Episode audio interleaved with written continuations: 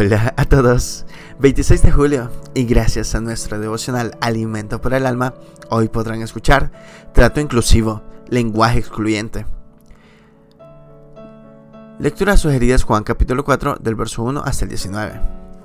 Ricardo es un joven que a sí mismo se llama moderno porque sostiene prácticas contrarias al matrimonio y a las normas de pureza sexual. Ha tenido ya varios encontrones de palabras con Susana, una cristiana fiel de la comunidad, quien le ha encontrado con firme amor que su vida le ha enrostado, que su vida es contraria a las normas de Dios.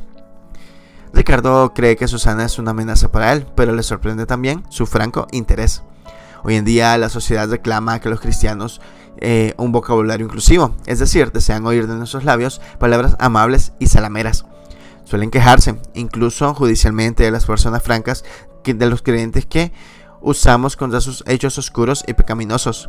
Jesús, nuestro modelo de vida, no tuvo problemas para acercarse a una persona rechazada por la sociedad, como no debemos tenerlo nosotros los cristianos. La mujer samaritana estaba muy sorprendida de que un judío le hablara. También lo estaban sus discípulos. El Hijo de Dios no hace acepción de personas.